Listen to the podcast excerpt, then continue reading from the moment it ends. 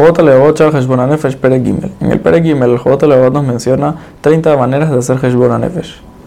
La manera número 12 de hacer Heshbon Nefesh es analizar qué tanto nosotros queremos las cosas mundanas y qué tanto abandonamos las cosas espirituales.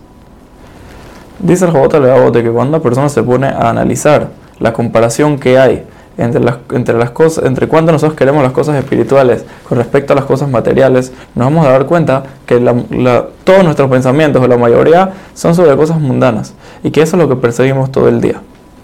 Dice el Jobot Levavot de que la persona se dará cuenta de que él todo el tiempo está pensando cómo voy a comprar mercancía más barata, dónde hay la mercancía más barata, dónde la voy a vender y, y cómo la voy a poder sacar el mayor provecho posible. Nunca le será suficiente a esta persona todas las cosas materiales que tiene, ya que siempre estará persiguiéndolo más y más. También esta persona no se da cuenta de que todo su esfuerzo es totalmente en vano, ya que nunca va a llegar a adquirir lo que él de verdad quiere adquirir. Y no nada más eso, también si él llega a recibir una cantidad de la plata que él quiere conseguir, quizás no tenga quien se la cuide, y al final va a terminar cayendo en las manos de que se le decretó que lo va a tener tanto sea durante su vida o después de que, de que fallece.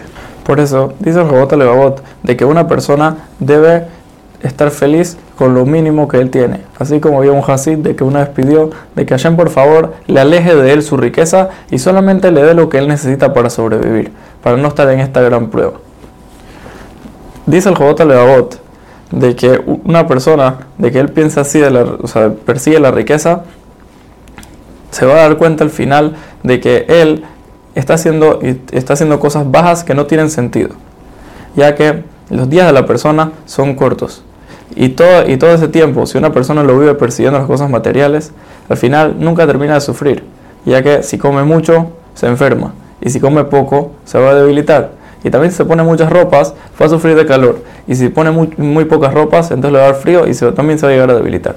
Esto nos demuestra de que la, vida de la persona en este mundo no depende de él, sino depende de Hashem.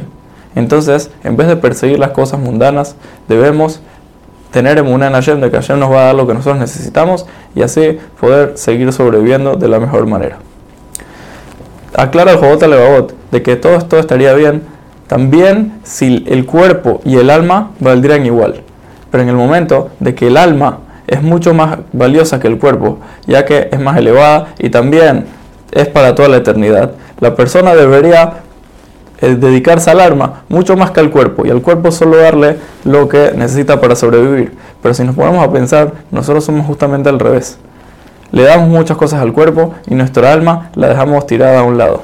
Por eso debemos analizar la grandeza de nuestra alma con respecto a lo bajo que es nuestro cuerpo y así cambiar nuestras acciones y el lugar donde nosotros ponemos nuestras fuerzas para así mejorar y trabajar a Hashem de la mejor manera.